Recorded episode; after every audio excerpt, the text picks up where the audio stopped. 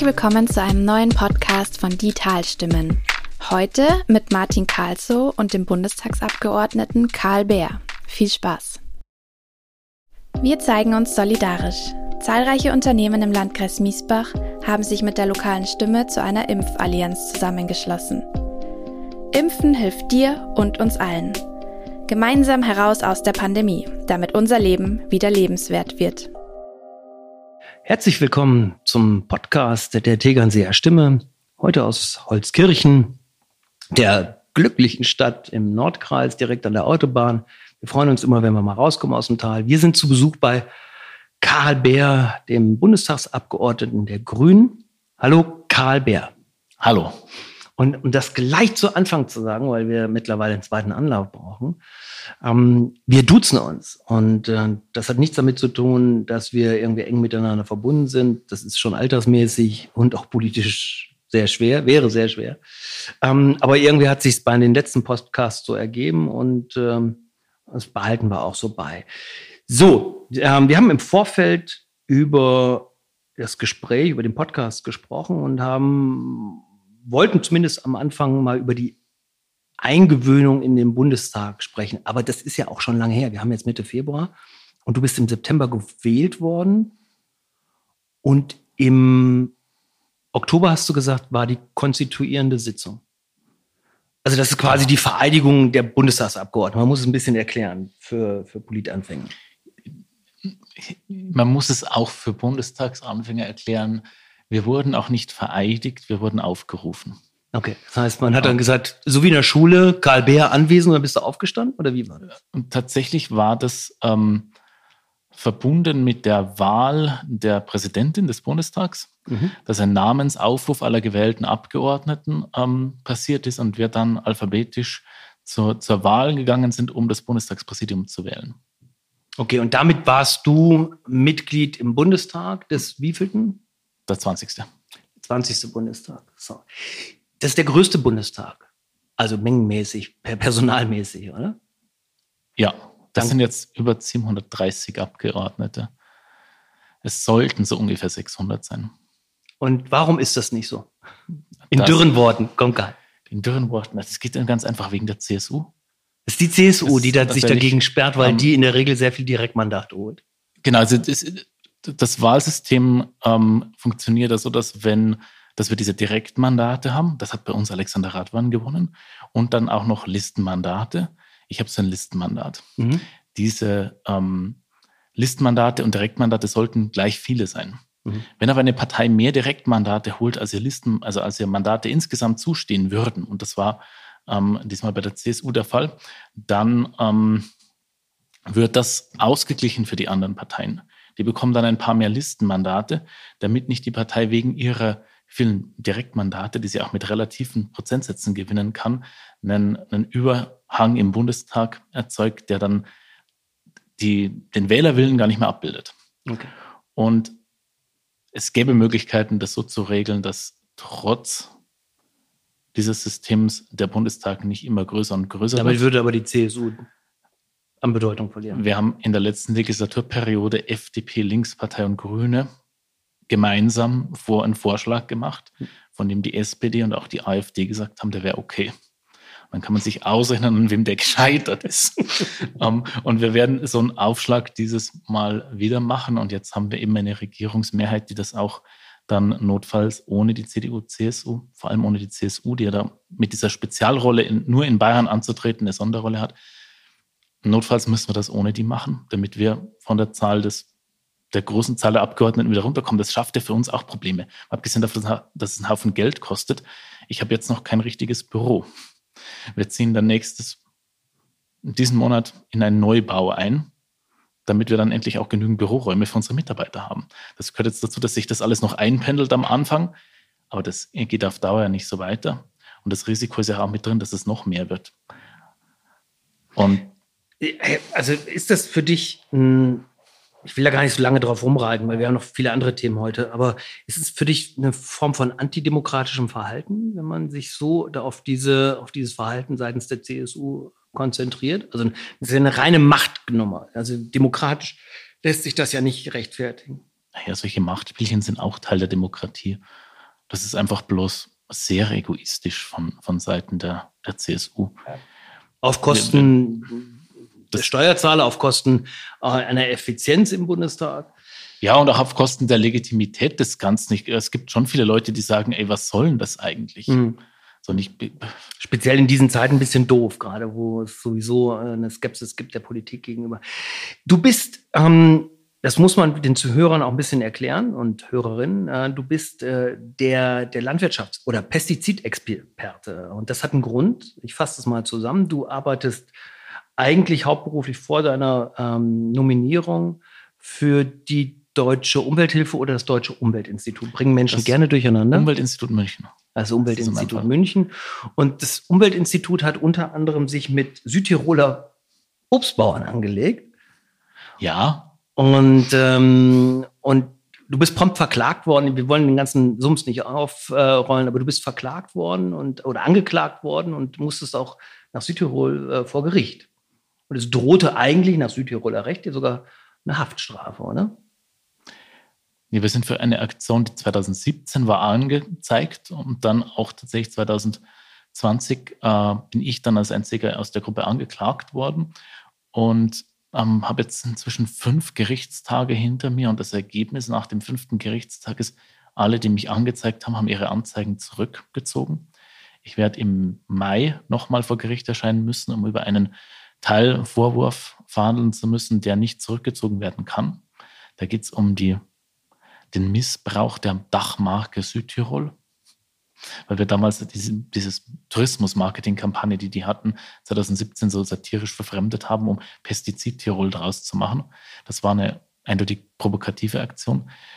Zwischendrin hatten mir tatsächlich nach italienischem Recht bis zu drei Jahre Haft gedroht, wobei das von Anfang an unwahrscheinlich war. Was das wirklich ähm, Bedrohliche für mich war, ist, dass mit einer Verurteilung im Strafrecht zivilrechtliche Schadenersatzforderungen einhergehen hätten können, mhm. die dann auch in sechs- bis siebenstellige Höhe gehen, weil mich, mich hatten 1376 Leute angezeigt. Da, wenn jeder bloß ein bisschen Schadenersatz haben möchte und ein bisschen Ersatz von Aufwand, dann kommt man da schnell in größere Summen. Okay, aber der Drops scheint gelutscht zu sein. Ähm, und Südtirol hat gemerkt und die Südtiroler Bauern haben gemerkt, dass ähm, so Barbara Streisand-Effekt, den muss man ein bisschen erklären. Barbara Streisand hat mal vor vielen Jahren versucht, einen Presseartikel zu verhindern und indem sie den versucht hat zu verhindern, ist die Sache noch größer geworden und äh, nicht mehr kontrollierbar. Und Südtirol hat, glaube ich, zumindest die Bauern haben gemerkt, wenn sie das Thema so in die Öffentlichkeit spielen, verlieren sie sehr schnell ähm, äh, Zustimmung, weil sie halt rechtfertigen müssen, warum sie Pestizide überhaupt einsetzen. Ja, die Diskussion um Pestizide gibt es in Südtirol ja schon seit inzwischen über zehn Jahren in einer ganz großen Intensität und auch mit, mit viel Aufeinanderkrachen. Die, die Provokation, die wir 2017 gemacht haben, die da so eingeschlagen hat, war ja darauf hinzuweisen, mit diesem einen Plakat, das für drei Tage in München hing, dass das irgendwann auch die Touristen mitkriegen. Und das hat natürlich jetzt mit der Anzeige und der großen Aufmerksamkeit, die das europaweit in den Medien hatte, gar nicht funktioniert, von Seiten der Südtiroler das zu unterdrücken.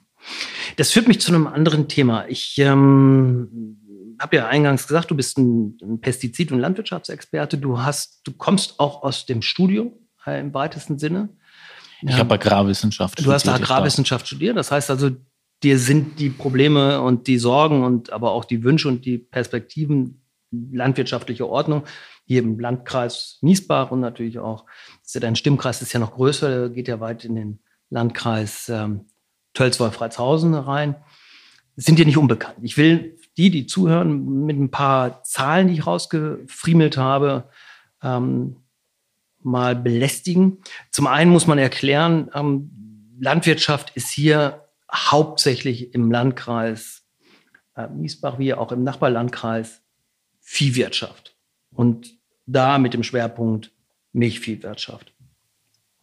So, Milch ist ein, ein, großer Bestandteil und man wird ja förmlich totgeschlagen im Landkreis Miesbach mit der Idee der Ökomodellregion.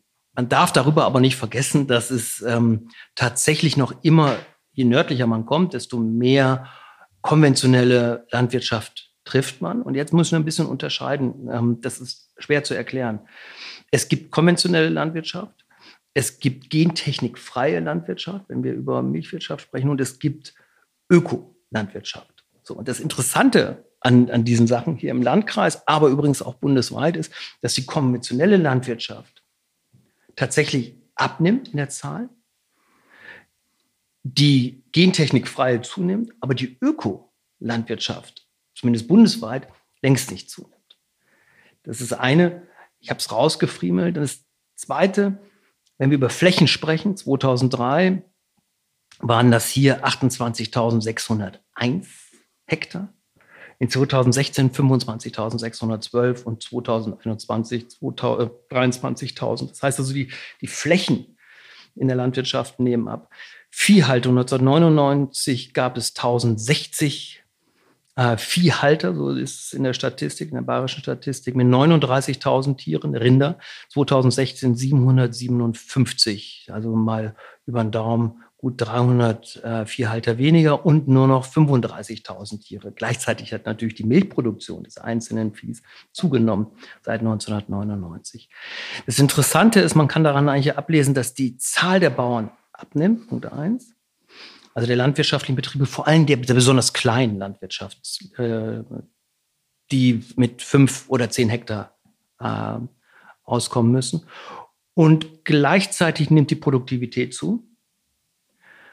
Aber der Faktor Landwirtschaft, so wie er einst mal immer hier als feste Burg und als feste Front gefeiert wurde und von der CSU beispielsweise auch immer wieder beschützt worden ist über Direktsubventionen und weiteren man darf nicht vergessen, dass beispielsweise die bayerischen Bauern die höchsten Subventionen bundesweit bekommen.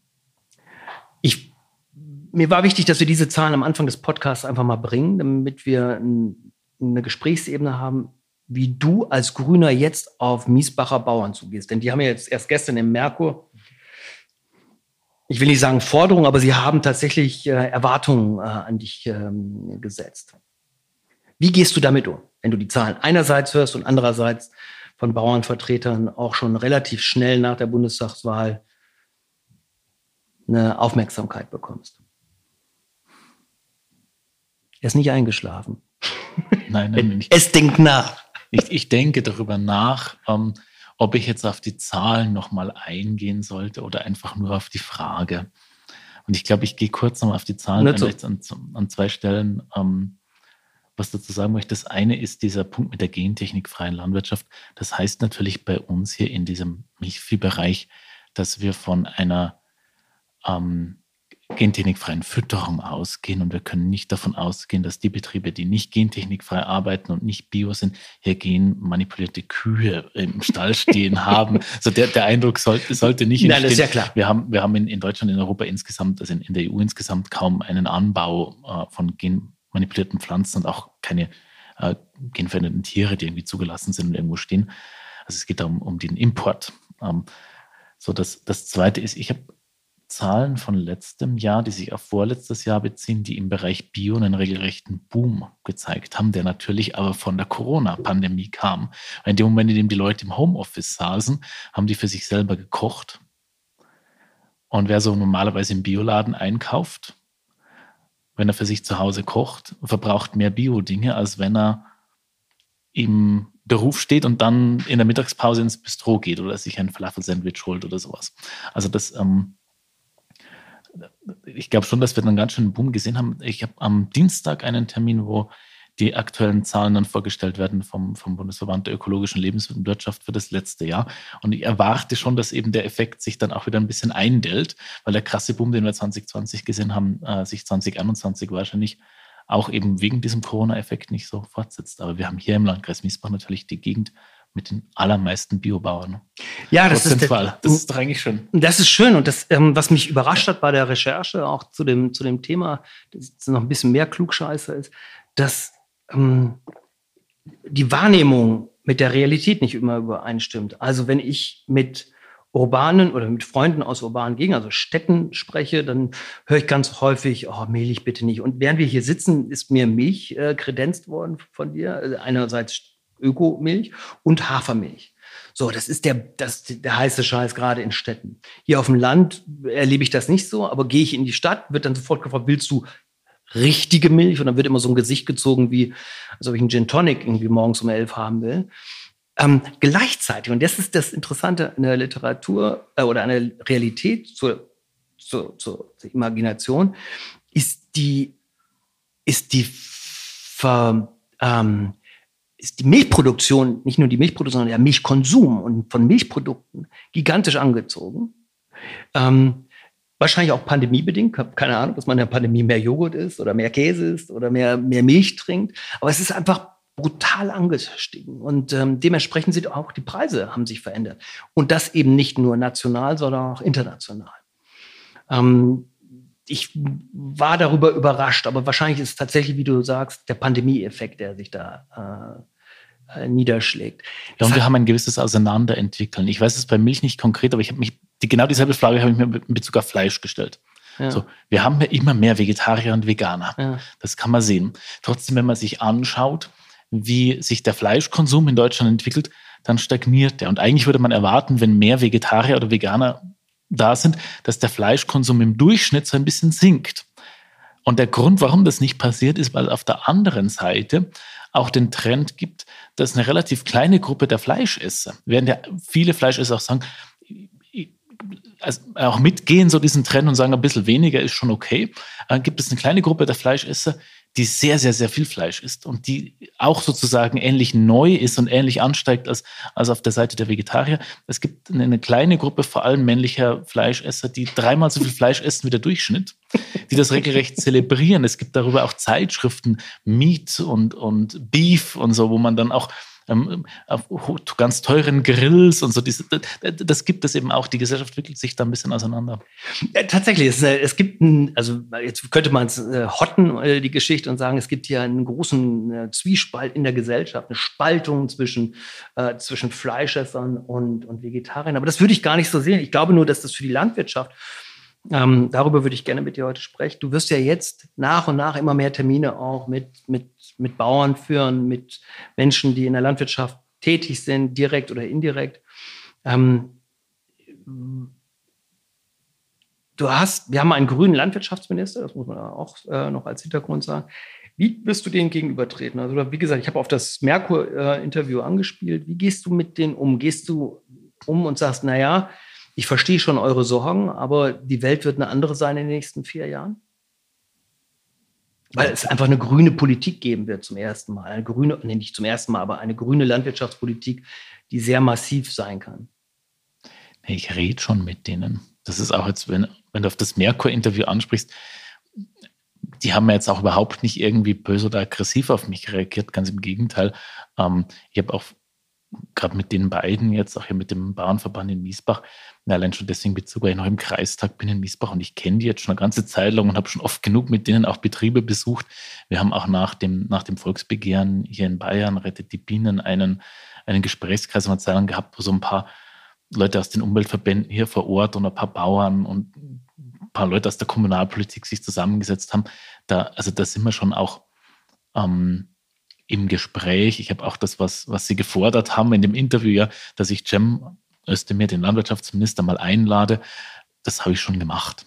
Das war gleich als allererstes, als ich wusste, okay, jetzt wird der Landwirtschaftsminister, ich lade den hier ein. Ich zeige ihm dann einmal hier so ein paar kleinbäuerliche Betriebe in der Hoffnung, dass das dann nicht wieder hinten runterfällt. Weil das, was Sie im, im, im Artikel ja auch gesagt haben, die beiden, also Marlene Hupfer und der Hans Hacklinger, unsere Bauernverbands- Obmann und, und Kreisbäuerin, glaube ich, ist der Titel, ist ja das, sie das Gefühl haben, dass die Leute hier gern Urlaub machen, aber nicht die, die Struktur auch schätzen lernen dann und das mit nach Berlin nehmen. Ich habe schon das, ich gehe davon aus, dass Gemma mal kommt und dann schaue ich mir mit ihm Betriebe an, die Anbindehaltungsstelle haben und ein Biosiegel, dass er das auch kennt. Das nehme ich jetzt einfach mal als Aufgabe an, hier auch den Vermittler zu machen. Ja, genau. Und, und ich glaube, dass das mein Ah, da, da, und ich, ich habe jetzt in den letzten Wochen, ich bin ja jetzt Obmann für die Grüne im Agrarausschuss. Das ist eigentlich eher ein bürokratischer Posten, aber es hört sich gut an. Ne? Mhm. Um, und ich habe mich jetzt in, der, in den letzten Wochen mit relativ vielen Leuten getroffen, die so aus dem, aus dem Bäuerlichen kommen. Da waren die von der Ökomodellregion mit dabei. Ich war mit dem Bezirkspräsidenten des Oberbayerischen Bauernverbands. Ich war bei einer Online-Bauernversammlung in Oberfranken. Wir haben uns in unserer Gruppe, wo wir im Renate Künast war da mit dabei und, und Zoe Meyer, die Tierschutz macht in der Fraktion und unsere ganze Landwirtschaftscrew in der Bundestagsfraktion, das sind so fünf, sechs Leute, haben wir uns mit dem Bauernverbandspräsidenten auf Bundesebene getroffen und mit dem Generalsekretär und ein paar von deren Angestellten. Es sind total unterschiedliche Gespräche, die ähm, oberfränkischen Bauern auf der Versammlung waren eher sehr offensiv mir gegenüber. Ähm, offensiv heißt offen oder offensiv, also aggressiv? Das war teilweise eine ganz schön aggressive Stimmung. Die haben mir vorgeworfen, dass ich die Landwirtschaft schlecht mache, um daraus Profit zu schlagen. So, das, das war ähm, teilweise ganz schön aufgeheizt. Ja. Und dann auf der anderen Seite aber auch Gespräche, die unglaublich positiv sind, wo es Leute gibt, die sich auch erstmal die sich erstmal darüber freuen, dass überhaupt irgendwas weitergeht nach den vier Jahren mit Julia Klöckner, die ja bloß versucht hat, irgendwie möglichst überhaupt nichts zu machen. Ähm, das, das ist die Kaffeemaschine im Hintergrund, ich wollte es nochmal sagen. Ah ja, die selbstreinigende. Die selbstreinigende. Das ist ganz komisch. Ja. Als Nicht-Kaffeetrinker.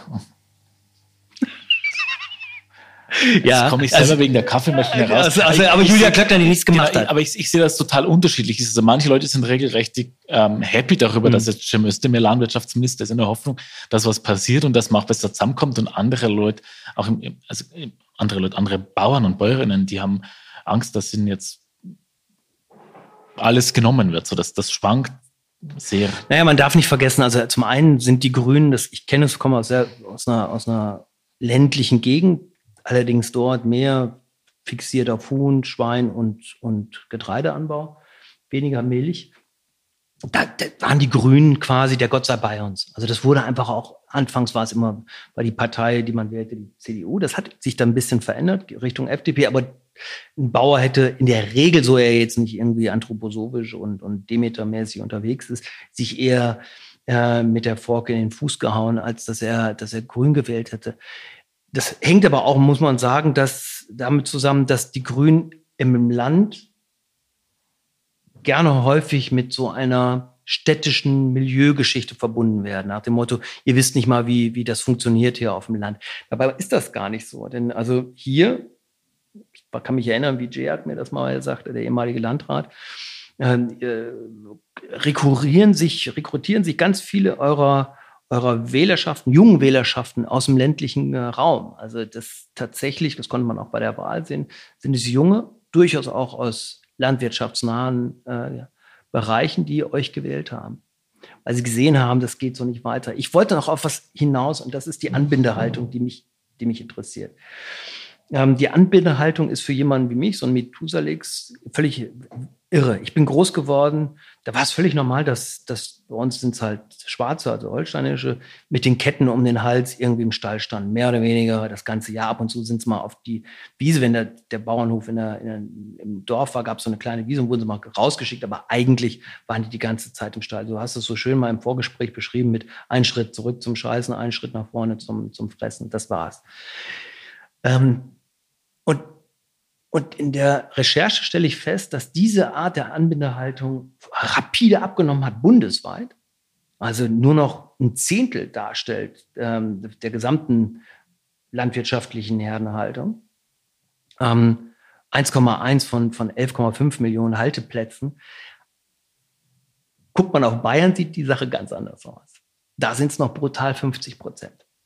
Also wie erklärst du dir das? Ist das so, dass die Bayern einfach sagen, pff, mir egal, das ist das Hirch, mit dem gehe ich so um? Wir haben einfach in Deutschland eigentlich drei völlig verschiedene landwirtschaftliche Strukturen. Das ist in der ehemaligen DDR. Mhm. Das ist ähm, die Gegend, wo du herkommst und alles nördlich von, von Hessen. Und dann das Süddeutsche, wo in Bayern und Baden-Württemberg. Und wenn du dich ähm, bewegst, du kannst immer Nuller dranhängen daran, wie groß die Betriebe sind. Also wenn ich mit, mit Kolleginnen rede, ich habe eine, mit der ich mir momentan das Büro teile, die Kollegin, äh, die kommt aus, von der Nordseeküste her, ähm, für die ist ein Betrieb mit 130 Kühen klein. Und das ist aber eine noch vergleichsweise bäuerliche Struktur. Wenn ich in, in Brandenburg, in Sachsen-Anhalt mich bewege, da habe ich Betriebe, die haben, die haben 4000 Hektar. Da bauen die Getreide an, da sind ein paar Kühe mit dabei und der riesen Biogasanlage. Das sind, das sind einfach völlig andere Strukturen. Und ähm, Das, das hat sich historisch so entwickelt und wir haben ja halt in Bayern einfach auch noch viele Betriebe, die, die weitergemacht haben mit, mit relativ kleinen Flächen. Das ist ja auch gut so, weil das bedeutet, dass viele Leute da, da Entscheidungen mittreffen und eigentlich könnte daraus sich Innovation ergeben. Das sage ich jetzt mal so, weil wir nicht eine Person haben, die über 4000 Hektar entscheidet, sondern weil das 100 Betriebe sind, die auf diesen 4000 Hektar arbeiten, weil einer dabei sein könnte, der sagt, das probieren wir jetzt mal ganz anders aus. Also ich finde, dass, dass kleine Betriebe schon auch einfach nur deswegen, weil sie klein sind, weil sie da sind, was für sich haben. Aber in Bayern und Baden-Württemberg haben wir halt auch noch ähm, viele Betriebe, die die diesen Prozess noch nie, ja, nicht mitgemacht haben, dass sie dann aufgeben und der Nachbar kauft das Land auf und, mhm. und, und so wird der Betrieb immer weiter. Doch, wir haben das auch gemacht, aber wir haben auch auf einem anderen Niveau angefangen. Man darf nicht so. vergessen, Bauern wurde, glaube ich, über Jahrzehnte immer das Motto wachsen oder weichen gesagt. Also ihr müsst größer werden, ihr müsst mehr machen, ihr müsst mehr investieren und, und ihr müsst irgendwie einen Nebenerwerb machen. Und das, das ist ja auch interessant, dass beispielsweise hier im Landkreis ähm, die Nebenerwerbstätigkeit einfach zugenommen hat. Also äh, nicht nur das, der glückliche Ferien auf dem Bauernhof, was so ganz nebenbei auch mit sehr viel Investitionen verbunden ist für den Bauer selber oder die Bäuerin, auch weil die dann nebenbei noch irgendwo im Luisental in der Papierfabrik arbeiten oder weil sie in der landwirtschaftlichen Versorgung arbeiten, Dünge, weiß ja geil was. Es gibt für den Bauern mit wenig Hektar, mit, mit einer begrenzten Anzahl von Kühen, wenig Perspektive. Das muss man einfach auch sagen. Also es ist einfach eine richtig schwierige Nummer, ähm, da zu überleben. Und ich glaube, da kommt auch dieser Widerstand her, dass sie sagen, wir sind eigentlich von der Gesellschaft abgekoppelt. Also ich glaube, dass das ein ganz wichtiger Punkt ist und es ist keine Einbahnstraße. Ähm, es kann nicht sein, dass wir ähm, ständig denen sagen, wie sie ihr Leben zu führen haben und ihre Arbeit zu tun haben. Auf der anderen Seite kann es auch nicht sein, dass der Bauer sagt, ich habe mit den Diskussionen daraus nichts zu tun. Also ich merke das jetzt bei den, bei den Supermärkten. Wo sie sagt, ich möchte nicht, dass der Supermarkt oder der Discounter uns vorschreibt, wie wir unsere, unsere Viecher halten oder wie wir, äh, wie wir arbeiten. Aber letztlich muss man ihnen sagen, ihr habt Kunden, und wie sagt man so schön beim Fernsehen, der Wurm muss dem Fisch schmecken und nicht dem Angler. Und ihr müsst euch auf die Kunden einstellen. Wenn die Kunden das haben wollen, dann ist das eben so. Wie stehst du dazu? Du hast das eben so schön mit dem Vermittler gesagt. Siehst du dich da eher als Vermittler oder sagst du, nee, tatsächlich könnte sich da auch ein Wandel auch ein bisschen mit ich meine, das ist natürlich romantisch, wenn du sagst, irgendwie ist es schön, wenn 100 auf 4000 Hektar sind, aber diese 100 müssen leben. Und momentan leben sie vor allen Dingen durch, durch Direktsubventionen. Ungefähr die Hälfte der Einkommen in der Landwirtschaft im Durchschnitt sind die Subventionen, die hauptsächlich aus EU-Geldern kommen, ja. Und das, es ist ja nicht die. So, ja. Es, also, es gibt es ist ja nicht die ein, der einzige Zweig in Deutschland, bei dem man irgendwann mal gefragt hat, wollen wir das noch weiter durchsubventionieren? Auch vor dem Hintergrund, dass sich vielleicht Ernährung einfach anders darstellt. Die, die, die Frage wird irgendwann kommen. Ja, das ist, das ist ja schon erstaunlich. Ähm, die Frage wird vor allem dann kommen, wenn es nicht gelingt, mit diesen Subventionen auch gesellschaftlich erwünschte Ziele zu erreichen. Aber momentan haben wir die Situation, dass ein Großteil dieses Subventionsvolumens einfach auf die Grundbesitzer verteilt wird. Also zwar geht das an die aktiven Landwirte, aber wir haben ja auch Pachtpreise. Mhm. Und gerade der Landwirt, der irgendwie viel pachtet, der weiß auch, wenn ich mehr Subventionen kriege, die ich einfach nur kriege, weil ich hier ein Hektar Land bearbeite, dann, dann schlägt sich das auf Dauer in den Pachtpreisen auch nieder. Also wir subventionieren momentan hier ganz stark auch einfach nur Grundbesitz und recht pauschal die Fläche. Das ist mit die Bauern wehren sich immer dagegen, wenn man das so sagt, weil das für die mit relativ viel Bürokratie verbunden ist, dann das alles abzurechnen und klar zu machen, dass sie sich auch an alle Regeln halten und so weiter. Aber letztendlich geht das Geld auf die Fläche. Und ähm, das ist was, was die Gesellschaft in meinen Augen nicht mehr lang mitmachen wird. Also wir haben uns jetzt auch für die, für die Koalition ähm, vorgenommen, dass mit der nächsten Reform, diese Reform kommen immer alle sieben Jahre, ähm, komplett umzuwerfen. Und ich glaube, wenn das diesmal nicht gelingt, dann wird die Bereitschaft, ähm, aus Steuergeldern, dass die Subventionierungen nicht mehr da sind. Weil es auf der anderen Seite ja, und da wo ich bisher gearbeitet habe, in der Umweltbewegung auch einen relativ großen Konsens gibt, dass es sinnvoll ist, insgesamt Landwirtschaft zu subventionieren, weil die, ähm, die landwirtschaftlichen Betriebe ja die ganze Fläche bewirtschaften. Und damit der zentrale Einflussfaktor, den die Menschen auf die Biodiversität haben, sind. Und ähm, ich kann niemanden dazu zwingen, dass er so einen ähm, landwirtschaftlichen Betrieb überhaupt führt. Also natürlich könnte ich die Leute fürs Mähen bezahlen, so wie Gartenbaubetriebe. So, ich, ich glaube, du, du, das, du, du, das ist nicht Sinn der Sache. Ja, das sagst du so. Also ich glaube, dass wir tatsächlich also es gibt ja nur drei Möglichkeiten. Möglichkeit eins ist, wir machen so weiter wie bisher und fördern das und lassen die irgendwie quasi wie so ein, wie so ein Koma-Patient, einige der Kleinbauern, äh, am, am, am, an so einem äh, Überlebensgerät namens Subventionen hängen. Variante ja, aber so weiter wie bisher ist halt auch, dass wir gleichzeitig immer weniger Betriebe mit immer mehr Flächen und ein immer größeres Auseinandergehen von ähm, genau, das ist die Variante 2. Also es es sind, mehr. Fläche ähm, äh, konzentriert sich auf wenige Besitzer. Das würde dann auch heißen, dass. dass das Nein, aber Variante 1 und 2 sind nicht unterschiedlich. Weil diese Subventionen ja nicht dazu dienen, die sind nicht dazu da und sie führen auch nicht dazu, dass besonders viele von diesen kleinen Betrieben überleben können. Ganz im Gegenteil. Das ist ein relativer Vorteil für Betriebe, die sehr viel Fläche haben. Die Frage ist, ob die, ob, ja gut, aber die dritte Alternative ist eben, dass man einfach Landwirtschaft komplett anders denkt, Ernährung auch anders denkt und sich die Frage stellt, ob, du hast das im Vorgespräch schon gesagt, dass die Bauern ja auch in Grenzgebieten, also Stichwort Hochalpin ähm, ja, oder überhaupt im alpinen Raum, im Voralpenraum einfach sich sehr engagieren, Flächen einfach bereitstellen, äh, Viecher hochtreiben, dass die nicht zuwuchern, etc. etc. Aber man muss sich natürlich die Frage stellen, welche Natur will man auch haben? Also ist, es wird immer so, so mit so Schlagworten gearbeitet wie Kulturlandschaft. Mhm. Also Kultur ist in sich. Das ist, Kultur hat in sich den Gedanken der Veränderung, sonst ist es keine Kultur. Kultur ist nicht feststehend und bleibt für immer. Das hat Kultur immer gezeigt. Kultur kommt von einer Pionierkultur über, über eine aufsteigende zu einer Hochkultur. Und man muss sich dann auch die Frage stellen, hat sich an irgendeiner Stelle diese Kultur vielleicht auch überlebt? Das ist ein harter Ansatz, das weiß ich. Und wenn du mit Bauern diskutierst, wahrscheinlich die in Franken werden dir Gift und Galle spucken. Aber genau diesen Diskurs, den erwarten natürlich eure Wähler.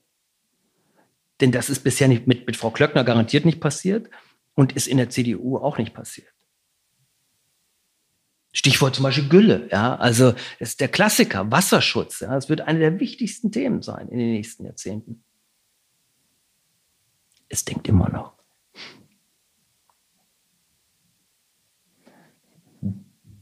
Ich, ich gehe mal ein paar Schritte zurück zu etwas, was du gesagt hast, nämlich diese Frage, wie, wie verhalten sich die Bauern dann diesen gesellschaftlichen Diskussionen gegenüber? Mhm.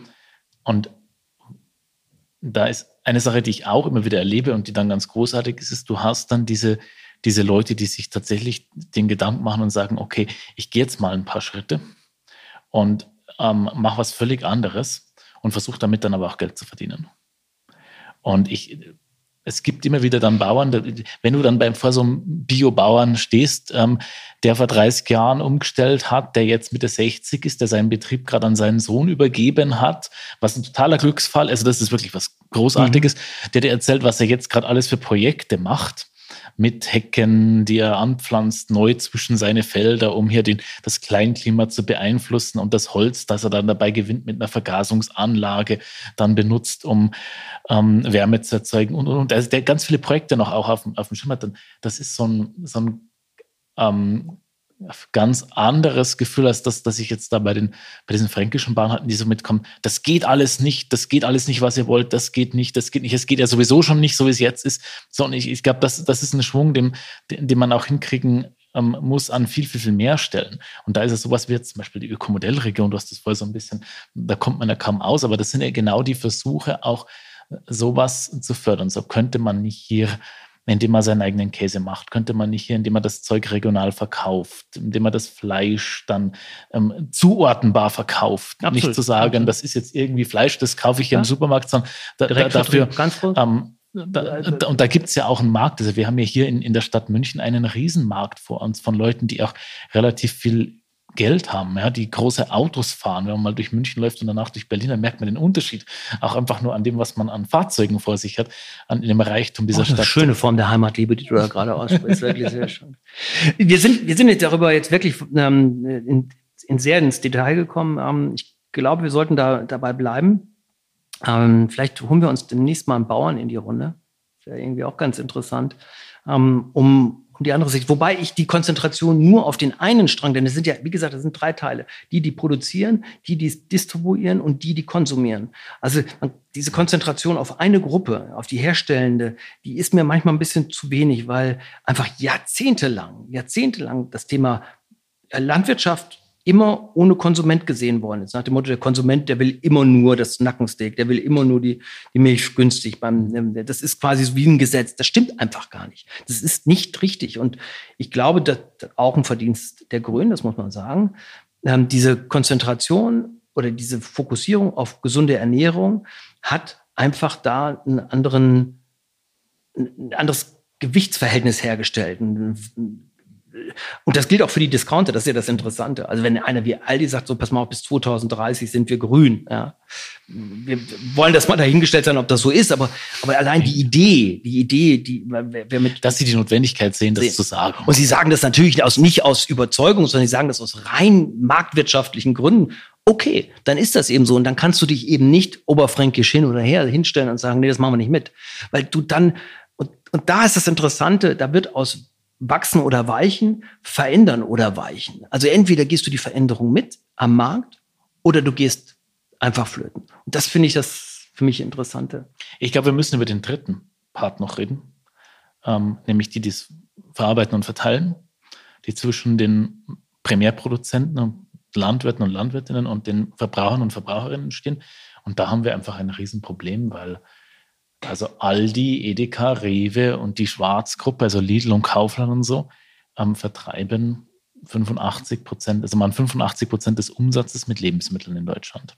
Das, ähm, um das nochmal ein bisschen deutlicher zu machen, das bedeutet alle Bioläden, alle Direktvermarkter, alle Tante-Emma-Läden, alle Tankstellen, alle Kioske, 15 Prozent. der ganze ähm, Bereich Metzgereien, Bäckereien, der ganze Bereich der ähm, Ethnoläden, so diese türkischen Gemüsehändler, der, der Asialaden und so weiter, 15 Prozent. Ja? So, wenn ich jetzt mit einer richtig schönen ähm, Politik für, also sicher ein Bundesprogramm für regionale Wertschöpfung und hier Ökomodellregionen und ähm, so diesen Bereich um 2% verschiebe, sage ich 17% habe ich jetzt, weil die Direktvermarktung und die Wochenmärkte ein bisschen zugelegt haben, dann, dann habe ich wahrscheinlich Milliardensummen bewegt aber so den, den, das Grundproblem dieser extrem großen Macht, die nur vier Konzerne haben, ähm, das habe ich noch nicht gelöst. Und ich glaube, dass wir tatsächlich auch schauen müssen, dass wir beim Kartellrecht was ändern. Diese Variante Fusion von Tengelmann und Edeka, wo Sigmar Gabriel damals als sozialdemokratischer Wirtschaftsminister gesagt hat, ja, ist schon okay, dass es nicht mehr fünf, sondern nur noch vier Konzerne sind.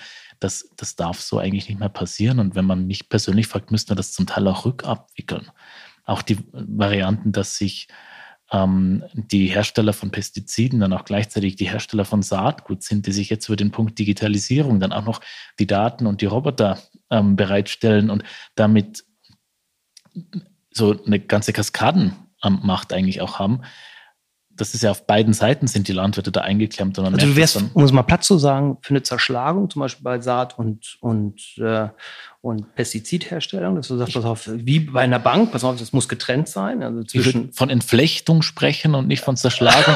nicht nur, weil es sich, ja, es, es hört sich ein bisschen netter an. Einerseits ist es aber auch tatsächlich was anderes weil es nicht darum geht, die, die Marktmacht auf nur, an, nur einer Stelle zu ah, sehen. Ja, das wäre jetzt bei den Supermärkten so, sondern auch die Marktmacht über verschiedene ähm, Ebenen von, von einer Kette zu sehen. Und, und da müsste man tatsächlich entflechten, ja. Okay, wir machen heute mal Schluss. Ähm, du hast noch viel vor dir. Ähm, spannende Themen. Ähm, das hat mir Spaß gemacht. Vielen Dank, dass du dir Zeit genommen hast. Ähm, mal sehen, was wir beim nächsten Mal machen. Vielen Dank, Karl Bär. Danke für das Gespräch.